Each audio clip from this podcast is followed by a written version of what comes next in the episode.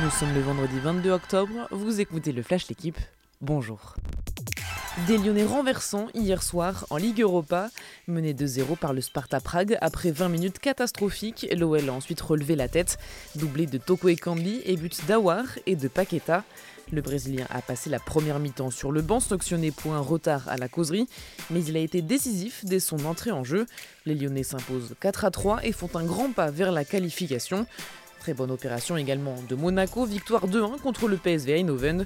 Bousculé en seconde période, les Monégasques s'imposent grâce à un but de Diop en fin de match.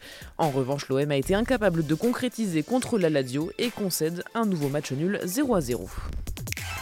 10 mois de prison avec sursis, c'est ce qu'a requis le parquet de Versailles hier contre Karim Benzema dans l'affaire de la sextape, avec également 75 000 euros d'amende. Une peine absurde et disproportionnée pour les avocats de Benzema qui doivent plaider aujourd'hui.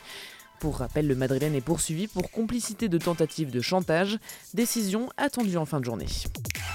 Premier titre français au mondiaux de cyclisme sur piste avec le sacre hier soir de Donovan Grondin sur le scratch.